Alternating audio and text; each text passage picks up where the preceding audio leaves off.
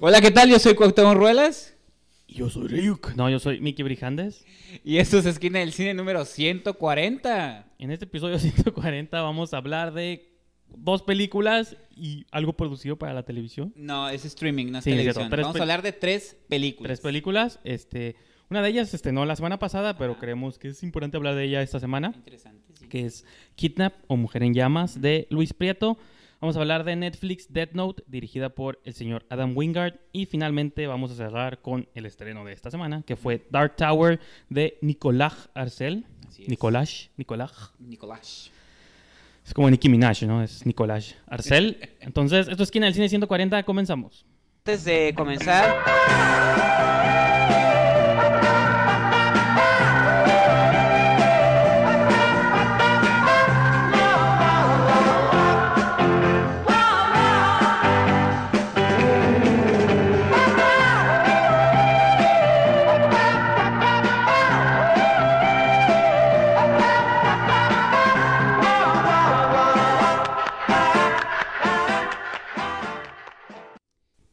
Pues como lo comentamos al principio del show, la semana pasada se estrenó esta película que pudo haber pasado por ahí sin pena ni gloria. Tú la habías visto antes, creo, visto con en, una eh, gran anticipación.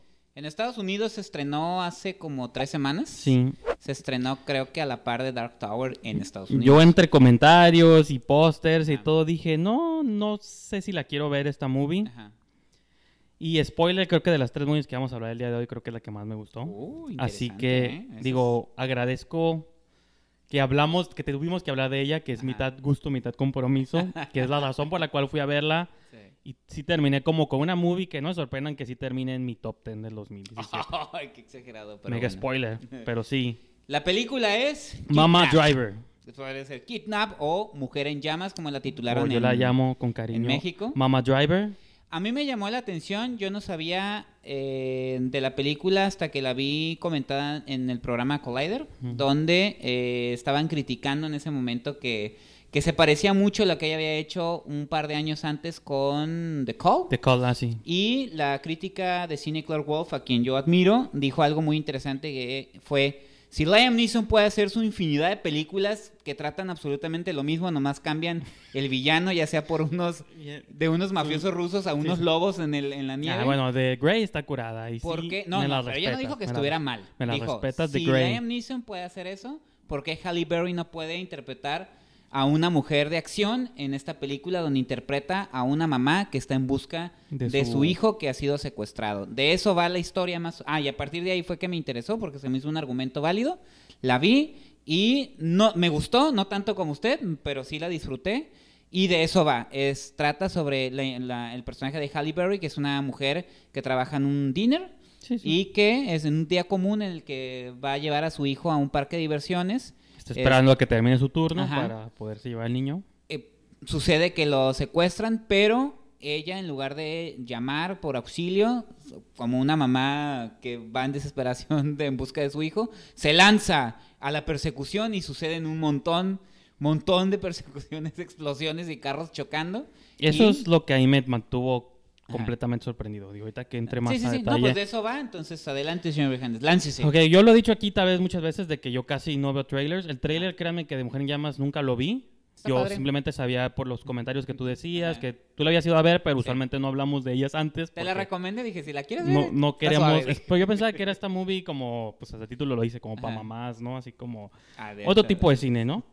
Pero a mí sí me sorprendió que la película, desde que comienza la movie y está, empieza en el diner donde está ella con su niño, y es como una sola toma larga y la cámara empieza así como a flotar encima de las mesas, y desde ahí dije, esta película, el director Luis Prieto, que la única película que le conozco a él antes es la de Pusher, que a su vez es un remake de la trilogía de Nicholas Winning Refn, que no las he visto, pero...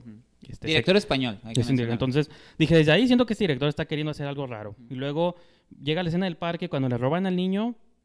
Te están planteando como escenarios donde que va a perder la custodia del bebé del Sí, niño y te, cosas así. te desarrollan el personaje y, Y- la relación de ella con su hijo. ¿no? Entonces yo dije, ah, la movie va a ser como que se le... Una tipo Lifetime movie, ¿no? Esas de que Ah. se va y que los papás van a creer, tú lo estás escondiendo para no darme la custodia. Hablas de ese tipo de problemáticas. y no, desde que le roban al niño, ella como madre desesperada se sube a su auto en su van, mom van, sí, su camioneta. van, De Sí. hecho, es un personaje importante en la película. Y desde ahí hasta como tres cuartos de película, toda la movie es una persecución de autos, de choques, de escenarios donde un auto va detrás de otro. Y aunque fans de Edgar Wright me van a odiar, pero siento que incluso muchas persecuciones son más creativas de las que hizo Baby Driver. En el- No. porque aquí no pretendió más. Son diferentes. Son diferentes, pero se me hicieron muchas situaciones muy Yo creo creativas que no que. son comparación, porque No, estamos pero- hablando de un tipo que sabe manejar pero acá yo- a una mujer que, yo sí que estaba está conect- haciendo lo que puede. o sea. Aquí yo sí estaba conectado con el personaje cuando ya Baby pues es un chico. De un, adoles- un casi adolescente, Pues un mujer- adolescente casi adulto común, no es con el que no puedo identificarme y en este caso creo que puedo entenderlo, no soy mamá obviamente, Sí. No, Sí, pero por si no sabían, Lo pero padre es que puedo Berry es una entenderlo. común. Es una ganadora del. Oscar, de, o sea, ganó, o sea, es una buena No, actriz aparte, y aparte el personaje te vende, o sea, creo Sí. que es tan buena actriz que sí le crees como todo este proceso de dolor, de agonía, y como poco a poco la movie deja de ser de acción, se convierte como tipo slasher de persecución. Y ella poco a poco también se empieza a convertir en heroína de acción. Sí, eso Y sí. todo por salvar a sus hijos. No me recordó, no, no se parece en nada, pero como Room, con Brie Larson en Room, como esos momentos de tensión a través de la relación de madre y, el, y el hijo. Entonces, yo honestamente salí bastante sorprendido de la sala.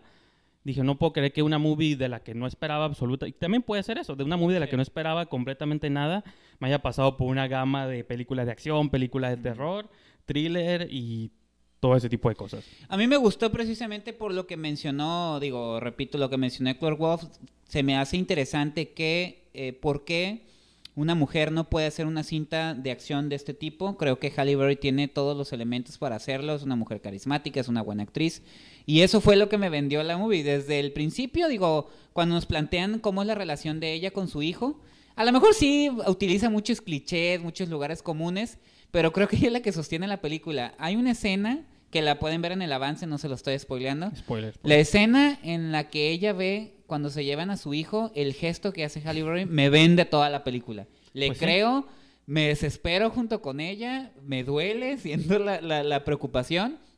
Y te digo, hay muchos momentos inverosímiles, hay momentos Pero- que el director se, se toma la libertad, no, los- no lo estoy criticando en el mal sentido, estoy diciendo que el director se toma ciertas libertades para que el guion avance, o sea, el mismo guion, para que avance, para que sucedan ciertas situaciones.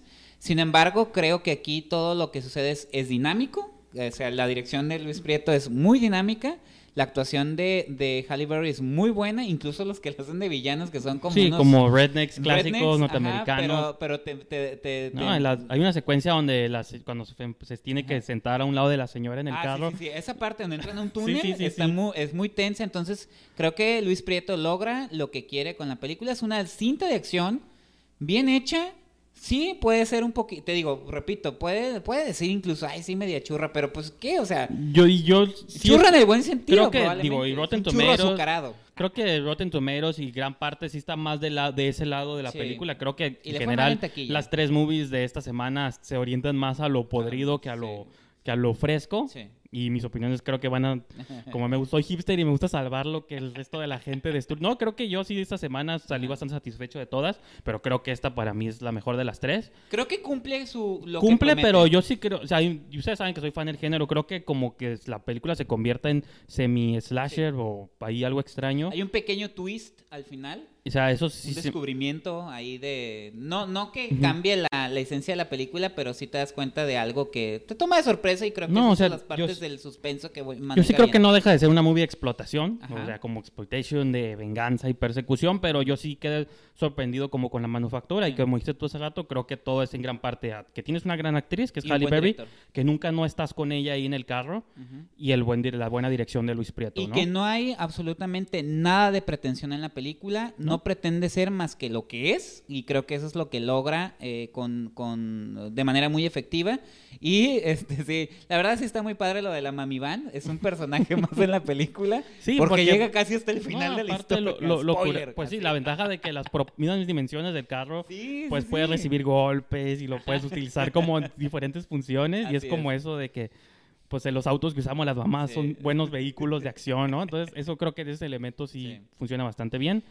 Entonces, pues no sé si tú quieras añadir otra cosa. No, pues que me hubiera gustado que le hubiera ido mejor a la película, lamentablemente. Aquí le está yendo bien, afortunadamente. En México, bueno, Estados Unidos no. En México Sí. todo cualquier churro le va bien, Pero ya bueno, sea cuando le va bien ese tipo de Sí, sí. dices, pues qué bueno, Sí, ¿no? está curada. No Pero más que título. Mujer en Llamas porque Denzel Ah, Washington sí, sí. hizo Hombre en Llamas, yo Ahora ella sí también, ¿no? Pero pues secuestrado o secuestrados, creo que pudo haber sido Así es. un buen título. Entonces, es por esa razón que acabo de decir que yo a esta movie le daría la gran cantidad, la gran número de cuatro estrellas y media. Ujú. Salvo unos momentos medio cheesy, que sí, lo acepto. Hay varios. Pero son parte de, son parte del subgénero que está planteando. Por eso no llega a la perfección, pero yo sí, repito, no me sorprenda si termina en mi lista de lo mejor del año. Pues conmigo no va a terminar en la lista de lo mejor del año, pero sí Pues la mal, disfruté. pues mal. La disfruté y le doy tres estrellas y media. Ya, pues bien decente, decente. Sí, está muy bien. Vayan a ver, está Y chido. Pues bueno, esto fue Mujer en Llamas. Nosotros también estamos en llamas aquí Prieto. con el, estamos aquí en llamas con el calor, pero De Luis continuamos. Prieto con la gran Halle Berry. Continuamos. Continuamos aquí con su show favorito de cine, la esquina del cine, para hablar ahora de, vamos a convertirnos en la esquina del streaming, porque Qué, qué, qué triste que tenga No, esa no. mentalidad, señor Rijanes. Pero bueno, lo que estaba diciendo antes del show era broma, ahorita no estoy le diciendo, gusta no está- el cine mexicano, no es streaming, no, le gustan los documentales, no es streaming lo que vimos esta semana. No le, dice que el streaming no son... no, yo no dije eso, lo dije fuera de cuadro para no quemarme en público. bueno. Es streaming, lo quiera o no, es una película bien, adelante, continúe. transmitida No a través se- de la magia no se digital de Netflix. En, en pequeñeces como Pues bueno, para usted. Hay dos maneras, hay dos vías de abordar este tema o esta película específica. Creo que yo, no sé tú, pero yo me voy a orientar más hacia el lado de que nunca, no conozco el material, bueno, lo conozco de vista y sé el nombre, pero no conozco el material, material original en el que está basado Death Note. O la nota mortal, o nota Ajá. de muerte, no sé cómo La dicho. libreta de la muerte. La libreta de la muerte. Yo sé que aquí Ulises es mega fan de Death Note. Ajá. Entonces él es- debe estar contento de que hablemos de algo basado en algo que le gusta. Sí. No sé si tú hayas tenido oportunidad de ver la serie original o O sea, algunos manga, capítulos, no digo, creo que lo hay hayas leído. mencionar que sí se tiene que tomar en consideración que de dónde viene, porque si no, pues para qué hacer la adaptación, si no cambia el título, si no hazle como George. No, Romero y, porque- no hagas el este Soy leyenda y haces La noche de los muertos vivientes, si vas a tomar el nombre, si vas a tomar los personajes, sí se tiene que tomar en consideración la fuente. Es un anime, bueno, es un manga principalmente, que posteriormente se hizo un anime en el 2006, que es, eh, consta, si no me equivoco, ya me dirá Ulises con sus seña- señas, este, son como 32, 30 y, más o menos, treinta y tantos capítulos. Y es ya una parte muy importante de la cultura popular. eh, creo que es uno de los. Pues creo eh, que el personaje de Ryuk trascendió Ajá. más la cultura La popular visu- visualmente que Sí. independientemente de si conoces o no la historia, creo que el mono ese desde que salió a Sí, la es- es luz icónico. pública ya lo reconoces, ¿no? Esta idea de que siempre come manzanas y cosas así. Trata entonces- de precisamente un, un chico súper inteligente que está como. Se llama Light. Bueno, el- vamos a mezclar las dos cosas. Básicamente es un chico Light que encuentra un cuaderno de la muerte que uno de los dioses de la muerte, que es Ryu, que se le llama Shinigamis en Japón, lanza por aburrimiento en la versión original. Lo encuentran y cada que anotas el nombre de una persona y lo imaginas, o sea, pones el nombre de la persona, su muerte y lo imaginas, pues creo que en 40 segundos fallece, ¿no? Entonces, esas son las bases. Hay un montón de reglas en la, en el, en- de cómo utilizar el cuaderno de la muerte, pero prácticamente es esa historia. Hay, existen este, películas live action en Japón, si no me equivoco son como tres, y Netflix toma los derechos de Death Note para este año estrenar Death Note de Adam Wingard con eh, Nat Wolf en el papel protagónico y este William Dafoe, William como, la voz como de, la voz de Ryuk, Ryuk, ¿no? ¿no? Entonces, más o menos por ahí va, ya saben, los que conocen la serie, pues mm, ya saben este, de qué trata, pero hablemos ahora sí de la adaptación que hace Netflix Sí, y, de esta historia. ¿no? y sobre todo, ¿qué es lo que puede opinar un Juan común Ajá. como yo que nunca ha visto la serie original? Eh, yo, y yo creo que se lo había comentado también a Ulises aquí, este, porque estábamos, de hecho vimos la película juntos, porque me intrigaba saber cuál era la opinión de alguien que sí conoce el material Ujú. de original y alguien que no, como yo. Y yo venía más por el lado del director, de Adam Wingard. Sí, como sí. ustedes saben, o quizás no sepan, digo, a mí me encantan mucho sus primeras dos películas, bueno, de sus primeras películas, porque tiene muchas antes, eh, que fueron Your Next y The Guest, que para mí The Guest es hasta la fecha de su, su mejor película. Luego hizo Blair Witch el año pasado, que gustó, no fui tan fan, pero no porque no haya él intentado hacer algo original con la saga esta de Blair Witch, creo que simplemente es toda idea de la cámara ya en mano y como found footage Ujú. tienes que ser, en esta época ya o muy muy original o proponer algo, porque si no, pues te pierdes como con el montón de otras movies que hay. Pero pues eso no dejaba de que yo siguiera siendo fan de Adam Wingard. Y lo que me gustó es que yo vi esta movie, independientemente si está conectado o no, si le es fiel o no. Creo que sí sigue siendo una movie con el sello de Wingard, que son estos montajes ochenteros, usar tracks. Música. La idea de esta, porque yo me acuerdo que la secuencia final de The Guest es una prom que le llaman, esta fiesta como de graduación, no sé cuál sea la traducción directa. Aquí retoma ese concepto y también sitúa como una de sus secuencias finales en, una, en un baile de estos. Entonces, como que son varios elementos. Sí, creo que se siente como mucha historia en poco tiempo. Ujú. Pero yo siento que a lo mejor eso es natural y aparte hace que quizá nunca te aburra, nunca te aburra, perdón, la película. Entonces también creo que es algo bueno. Y sí, me gusta el personaje principal, me gusta la dinámica que tiene con su chica Mía, que se vuelve como este tipo de relaciones tóxicas donde luego resulta que uno es más este psicótico que el otro. Y aparte también me gusta como cuando introducen este detective, él se llama, creo. Sí. el- que este detective como que tiene como su, su asistente y como porque yo con, ok empieza este chico como a escribir nombres como de terroristas de asesinos secuestradores. Y dije bueno pues esta movie tiene que tener él un antagonista si no pues puede, va a seguir toda su vida matando entonces cuando introducen ese elemento a mí me gustó bastante porque siento que es donde la movie agarra como otro sentido y ya se vuelve como un duelo de, de mentes no de inteligencias de Light contra él y quién va a triunfar quién va a matar a quién quién no va a atrapar o no y aparte, aunque es muy pequeño el papel del papá, creo que me gusta también esa relación de casi de que vives con el asesino en casa y uno vive cegado y el otro no se atreve a matar. Son muchos elementos así regados por toda la película que a mí sí me gustaron bastante. Entonces yo sí disfruté Dead Note. Repito, yo vengo como alguien que no conoce el material y no me interesa conocerlo. No es como que ya voy a ir a verlo ahorita nomás porque me gustó la movie. Pero creo que sí, cumple, cumple. A mí, eh, y aquí el específico el señor Brijandes porque luego siempre malinterpreta todo. Este, yo no estoy diciendo que la película sea una porquería, creo que no lo es. Pero Dice que no una es porquería, una- cero estrellas. Pero no es una buena película. Eh, creo que eh, el material original es muy complejo porque habla de todas estas cuestiones de cómo utilizar el poder que tienes de matar a las, o sea, de matar a las personas como una especie de dios. Y en base a eso también se desarrolla la historia, cómo crear este persona, o sea, este ente como Kira, como una especie de dios Ah, sí. que es lo que está generando el personaje de Light, que él querer tratar de, según aniquilar a todos los seres malos en la Tierra, pero convirtiéndose él también en esa especie de dios eh, malo que decide, eh, a base del poder que, él tiene. La relación que también tiene con Ryu, que es este dios de la muerte, que es supuestamente bueno, no supuestamente, sino en la cultura japonesa son dioses que inducen a los seres humanos a la muerte. Entonces, eh, está esa parte está muy interesante, está muy compleja y sobre todo también es muy ambigua. Eh, él no es, en la, en la versión original es una Pero especie yo quiero de... que tú hables de la movie, porque estás No, no, hablando no. mucho, ya estás como todos Por los que... es- La original era así y esta No. no, hizo esto, esta no hizo Es- lo otro. es Yo quiero saber es qué protagonista- opinas de la movie. Protagonista, antagonista, todos estos elementos son muy interesantes, cosa que no tiene la película en lo absoluto, y ahí es donde va mi crítica originalmente. Ok, vamos a hablar de la película sin hablar del material original, los personajes no me gustaron, no entiendo las motivaciones de ninguno de ellos. Para mí, eh, lo que es Light... Pues son es el- adolescentes y lo que son estoy adolescentes. diciendo del personaje de... Y a mí el actor Ned Wolfson me parece un actor que tiene chispa, o sea, es un actor que he visto en otras películas como este, Ciudades de Papel, que con cara de Levine. Él, él es uno de los actores que salen... Ay, siempre se me olvida el nombre de esa película que fue una de ¿Cuál, tus cuál? favoritas, la de con...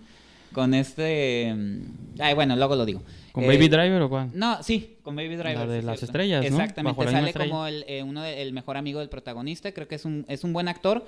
Sin embargo, el desarrollo que hacen de los personajes no me gustó, porque estamos hablando según de un personaje muy inteligente, que es Light, y que básicamente las decisiones que toma y las razones que lo llevan a relacionarse con la chica mía y de decirle qué es lo que está en su poder se me hace una persona bastante torpe. Bueno, no pues sigue siendo, una- sigue siendo un teenager que tiene que tomar... No, pero si se en su- supone que es una Tiene que balancear su persona- inteligencia con su, pues, adol- y su- todo lo demás la que implica ser un... la manera en la que esta chica después se convierte como en la especie de antagonista de la historia, no precisamente spoiler. él, se me hace que la relación, se me hace torpe y también se me hace que empieza a ser como un juego de dos niños caprichosos para crear esta serie. Pues es este- que eso es lo que es, o sea, Pues sí, eso... pero eso no es interesante. Ah, bueno, a lo mejor no es interesante para No ti, es pero para mí lo interesante es esto, de Por que eso, tanto usted ya poder, dijo que le gustó, déjeme decir a mí que fue en lo que las no me manos gustó. de un adolescente. Entonces no funciona, para mí no funciona, no, no me interesan los personajes y el único que me dio, me gustó la dinámica fue la de él, el detective. Sin embargo, también al ser un hombre tan inteligente creo que en la película termina siendo como un loquito nomás, un loquito obsesionado. Y esas son las partes que a mí no me gustaron. Insisto, a mí no estoy diciendo que la película sea una porquería, simplemente me pareció que es una adaptación o una película, una adaptación mala y una película que por sí sola no interesa mucho. Creo que al final no, no me preocupé por los personajes, no me interesaba qué iba a pasar con ellos ni por el detective, entonces creo que esa parte es donde falla. Ahora, lo de Ryuk termina siendo de un dios de la muerte a un personaje incidental, para mí, y no es tan importante, y termina siendo casi casi como una mascotilla y nomás que anda jugando con él. Y esas son las partes que no me involucraron. Tal vez sí la dirección de Adam Wingard, sí, a lo mejor no sé si él quiso proponer algo, ¿no? Visualmente sí está muy bien la película, pero incluso el diseño de Ryuk, se, aunque es, creo que la cara es digital y el cuerpo sí. Sí, aquí lo mantuvieron bastante en las sombras, ¿no? Realmente creo, y creo que, que, esa decisión fue buena. ¿eh? Y tampoco me, también se me hizo extraño que eh, a partir de que se encuentran el cuaderno y que, y que se, mm, eh, se alían, digamos, Light y Mia, creo que la película avanza muy rápido, muy rápido. O sea, de repente pasa todo. Eh, lo de Kira ya es un, e- un evento mundial y no entiendes por qué exactamente, no tiene como peso dramático lo que está No, eso- sucediendo, eso sí. simplemente está sucediendo y esas son las partes que a mí no me involucran en la historia, repito, eh, no siento empatía por nada de lo que está sucediendo en la película. Y otra cosa que también no me gustó fue que la cuestión de las muertes sí es como una especie de Final Destination este Excelente, wannabe, citó mi película favorita. wannabe, así eh, de por sí Final Destination tampoco es la gran Sí, cuando película. le pide que decapiten a Esa alguien, parte, sí. se tropieza ya alguien, Ajá. cae un limón, luego Sí, sale sí, sí, la, Entonces, escalera. Eso tampoco se me hizo padre, no sé, no estás, no estás, no. Pues no a mí sí me gustó como homenaje a Final Destination. Entonces, eso es lo Adam que yo Wingard opino de... Hace una Death campaña Note. para que él dirija la próxima Final Destination. Y seis. repito, aunque usted me diga con su tono agresivo que hable de la película como tal, no como una adaptación, pues es una adaptación de una de un proyecto, digo, de un, de un producto de la Porque cultura eso pop. va a generar más clics siempre. Entonces, si no, si no, pues que le cambien el nombre a la película, que no se llame Death Note, que le cambien el- ahora sí totalmente el nombre a los personajes y que sea en vez de un dios de la muerte, pues que sea ahora sí como Final Destination. Pero ¿no? ahí ya es copia, que ¿no? nomás Ya sean es- ellos y Ahí ya es rip-off si lo planteas. entonces, nada más, eso es lo que yo digo de Death Note. La verdad, no me. Es una, para mí es una mala adaptación y como película individual, como usted quiere que no que, que no se compare, pues se me hace como un- una historia, pues... No, pues está bien. Regular, Cada quien evalúa. Yo, o sea, regular. en lo que yo sí estoy de acuerdo Me es en preocupa esa- que Dan Wenger ya tiene dos fracasos en su... seguidos. Y que no le vayan a Pues- querer dar proyectos, porque creo que estas dos películas no definen el trabajo de Dan Wingard. A mí también me gusta el trabajo de Adam Wingard. Nada más quiero dejar en- eso en claro. Me gusta el trabajo de Dan Wingard. Creo que, y, y, aún así, esto no, no lo- no defina su futuro.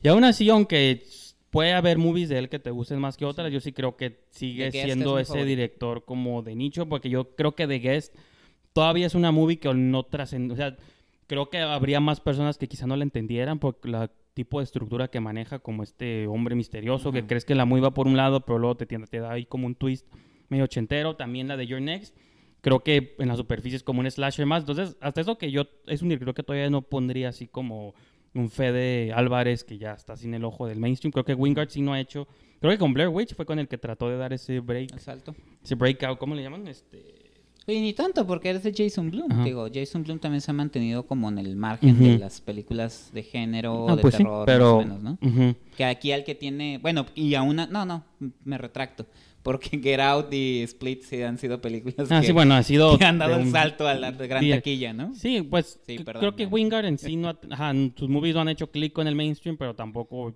digo, a mí sí me gustan bastante, entonces yo siento repito que Dead Note o lo mejor sí le debe mucho bastante de a la propiedad original, pero viéndola simplemente como una película ambiciosa que a lo mejor sí comprime mucha historia en poquito tiempo. Eso de las empatías y eso a lo mejor sí lo puedo entender, pero es que dura una hora cuarenta, se me hace a mí lo poco, que me ¿no? gustaba era dar la, la rivalidad de como de mentes, ¿no? Como estos dos cerebros en su respecto de que Puede ser. el de allá quiere atrapar a uno, el otro no quiere ser atrapado y es como decir en qué va a terminar todo esto, ¿no? Mm. Y aparte yo sí lo reduzco a que son adolescentes jugando, o sea, con este poder, Sí, pero pues actúan al final eso, como pues. pues lo que van a ser, adolescentes, ¿no? Y de repente la chica es muy... No me gustó que cambiara la actitud tan Pues, drásticamente. Pues a mí sí, porque es como Siento que no está justificado, esa era la palabra que quería tú utilizar. pues lu- Lucas ahí donde sea, ¿no? Con tanto acceso al poder. Y Light es ser- demasiado torpe que incluso, te digo, a mí que el actor no me cae mal, me cayó mal el personaje. Es Es muy impulsivo y sus decisiones no corresponden, te digo, so- no corresponden a la de una persona que de entrada nos quieren decir que es muy inteligente, ¿no? O sea, anda haciendo el trabajo todos los a, a los compañeros de escuela, según es muy avispado y hay, o sea, todo lo que sucede en la película son por decisiones bastante torpes y no maquiavélicas como se supone que el material ori- original es lo que plantea. Es un ser maquiavélico Pues, que toma ciertas decisiones que ver- llevan y cambian esas cosas. Habrá No, que ver no en un chico secuela, torpe ¿no? Que porque, ay, no, es que estoy muy enamorado, eh, voy a poner esto Es- aquí en el cuaderno. Gente, escribamos cuánto No porcentaje. habla así, pero nomás lo Creo que el- decir, ¿no? El 90% de las estupideces que hacemos es por amor. Entonces, Por eso, pero la historia no, no está basada en eso. Y la, La verdad, se me pues- hizo desaprovechado William Defoe. de hecho, sí sale poquito Ryuk. Este, pues bueno, ya. Muy, muy poco. ¿Va a haber secuela o no va a haber secuela? ¿Usted qué piensa? No sé. Pero Te digo, Te dejan ahí abierto. creo que la están tratando más mal lo que deberían y me Muy preocupa eso por Adam Wingard. Ya con, ya con eso ya. Quisiera que el director, te digo, repito, no quiero que definan su trabajo por estos dos fracasos que tiene el hilo, que es Blair Bueno. Witch, Death Note, porque Death Note ya está No, Blair como un fracaso. a mí no me gustó, pero la secuencia final en la casa de la bruja.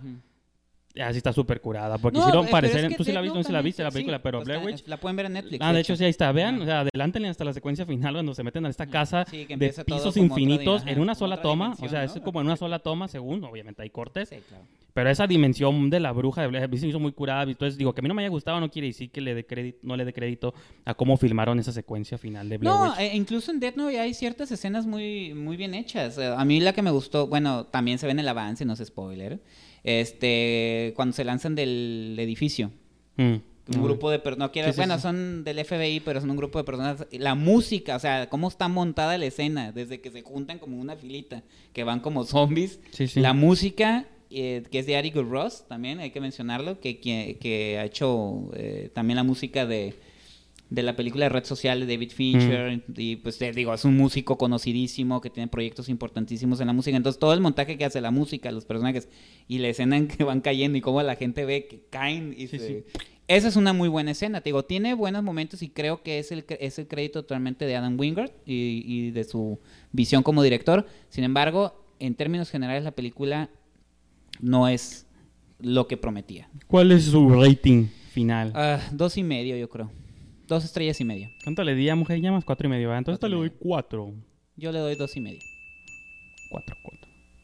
Confíen en mí. Las estrellas que le salgan en su recomendación de Netflix, así, esas son. Sus recomendados, ¿no? No Pues- sé, no he visto cuántas estrellas tiene. ¿eh? Bueno, pues, Va a bajar, yo creo, que va el fin de semana. Y continuamos con el show. Ahora sí llegamos al plato fuerte.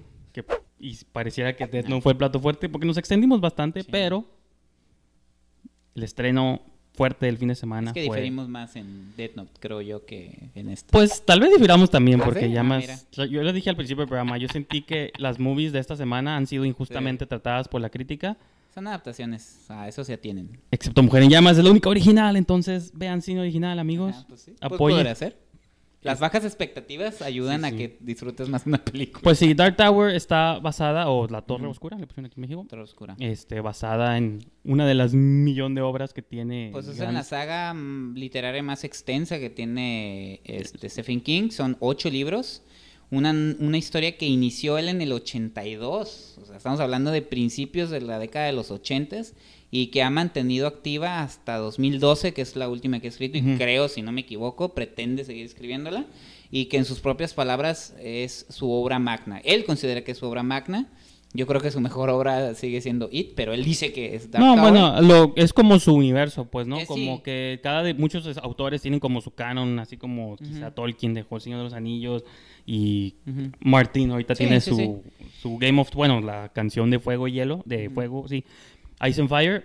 Él puede tener que Sí. es como su épica de en varios Aunque episodios, también hay ¿no? que tomar en consideración que toda la obra de Stephen King siempre ha pertenecido a un universo. O sea, él en sus historias Ah, sí. han aparecido personajes o se mencionan personajes. Incluso ahí, no Aquí- recuerdo exactamente en qué novela, pero dicen, oh, había un perro con rabia que asesinó. No, y aquí- trató de en asesinar esta. O sea, pelicu- hacen como referencia. En esta película guiños a Pennywise, que es el de It. Ajá. Y, Y, aparte el Shining que tiene... el- en, en The Shining. ¿Cómo se llama el niño? No me acuerdo de Shining, pero Ajá. él, el, ajá, que tiene como este poder de... Del Bueno, resplandor. ajá, sí, sí, resplandor. Entonces siempre existen en, eh, y en, la- en las ocho novelas, eh, incluso en la, en la- estoy hablando de la, obra, de la obra literaria, incluso Stephen King aparece como personaje Mm. en la obra literaria de, de- de Dark Tower, entonces sí tiene todos esos elementos y Dark Tower, lo dijiste tú muy bien, contiene como todo, todo lo que le gusta a Stephen King, la, la fantasía, los mundos paralelos, el western, el terror, este, todo eso lo, lo, lo, lo construye en estos ocho volúmenes. Entonces, aquí la cosa era cómo iban a trasladar toda esa mitología a una película de una hora y media. Eso fue lo más extraño que Sí. muchos están, están diciendo o estaban diciendo que era como plan con maña de que esta película querían que fuera como un piloto de larga duración para una serie que se está planeando y de hecho como empieza y termina. Sí tiene una historia como que, Sí. que empieza y termina, pero de todos modos sí te están dejando como este mundo abierto. Pues sí te intriga saber qué puede pasar con la Torre Oscura, que digo, el plot Ah. especialmente de esta película es sobre... Hay una torre oscura en algún lugar del universo que es el que mantiene como cerradas El las puertas. Mantiene el en equilibrio todos los mundos. en todos los mundos. Impide que demonios vengan de algún lugar más allá del universo a cruzar a nuestro galaxia. Bueno, al, nuestro universo. al universo, Ajá. donde está la Tierra y hay otros planetas.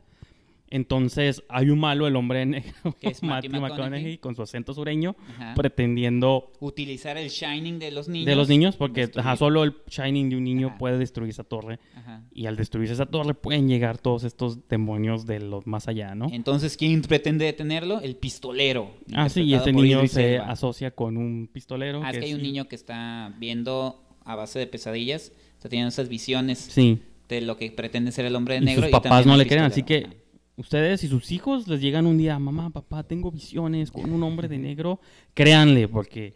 Y Mm. creo que ahí radica el primer problema de la película, eh, que basa su historia en elementos como muy, eh, ay, válgame la redundancia, muy básicos.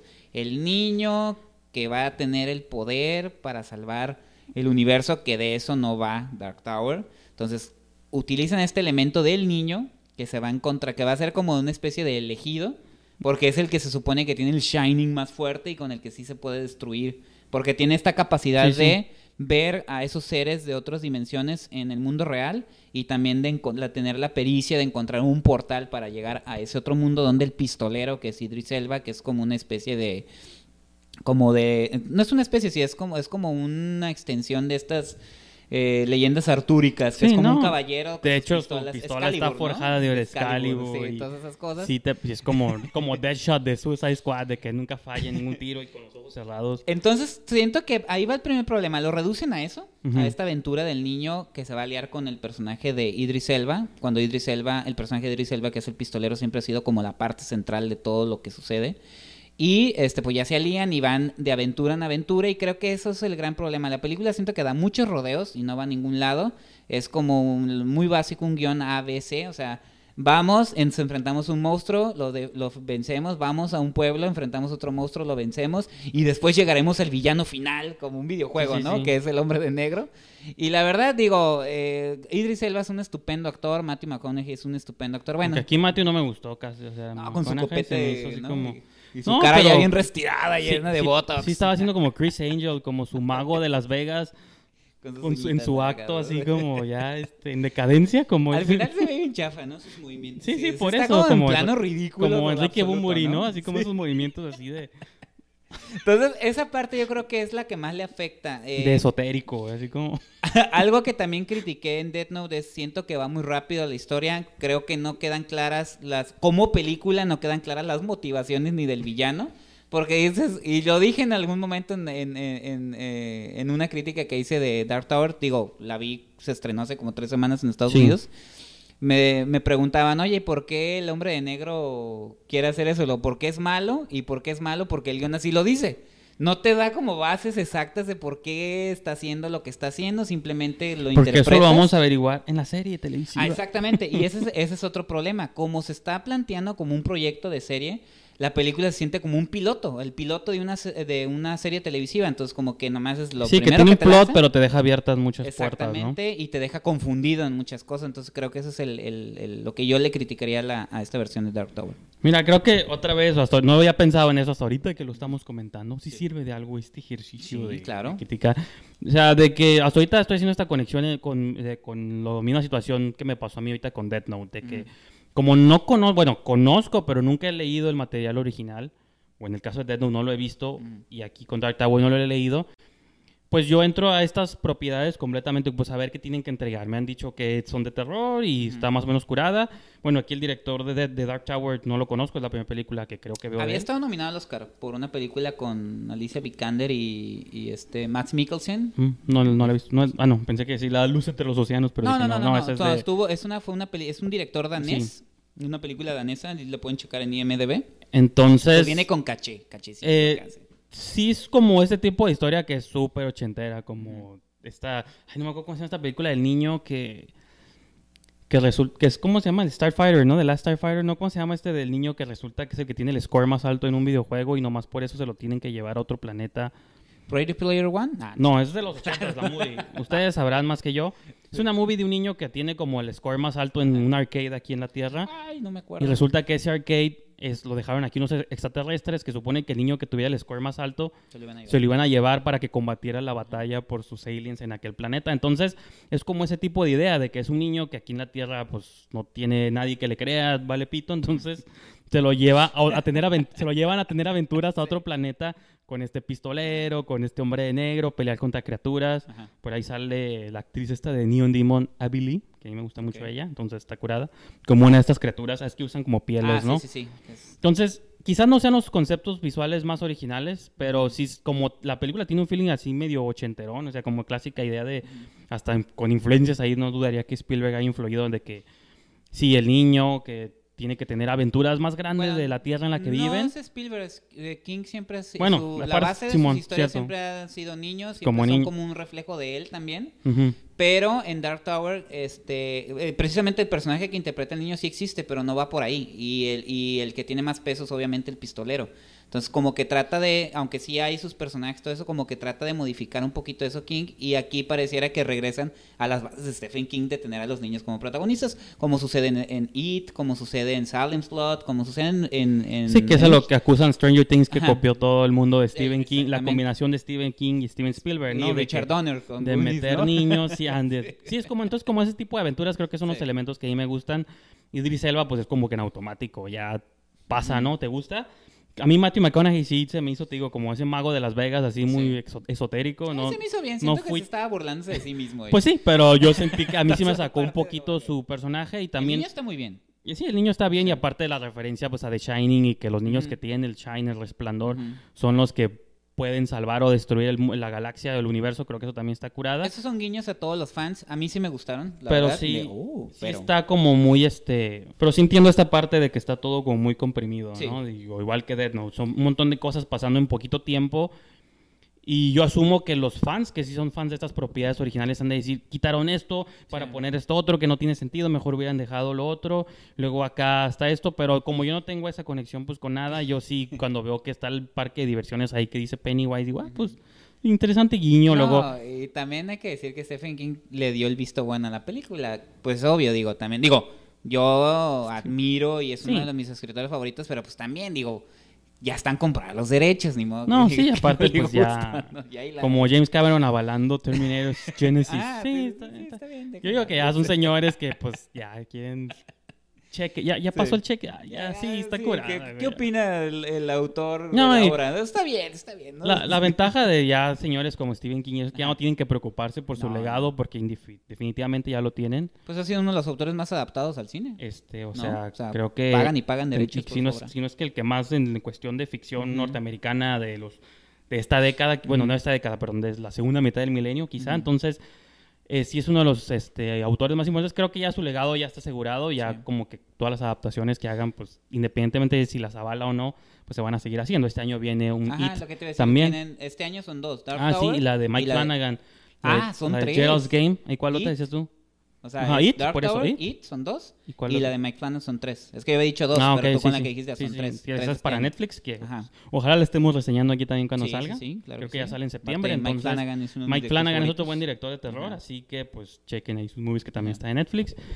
Y pues no sé, yo me quedo así con Dark Tower, los elementos mágicos, místicos, visuales, como siem- siempre la idea de poner un pistolero en un contexto que de ciencia ficción. pistolero están, pa- sí están chidas, pero... Este, yo digo que siempre ese contraste entre ci- ciencia ficción y un pistolero del pasado, pues ya automáticamente, a menos a mí, Que ya sí juegan con ese elemento, ¿no? Ujú. Cuando Idris Elba entra al mundo real, sí juegan Ah, con sí. ese elemento de Ah, pues, fuera sí. del agua. Sí, siempre es un elemento de que prueba los hot dogs y, oh, ¿qué es esto? Hot dog, qué salvajes, ¿no? Ay, Comen como, perros. Porque literalmente es un hot dog, ¿no?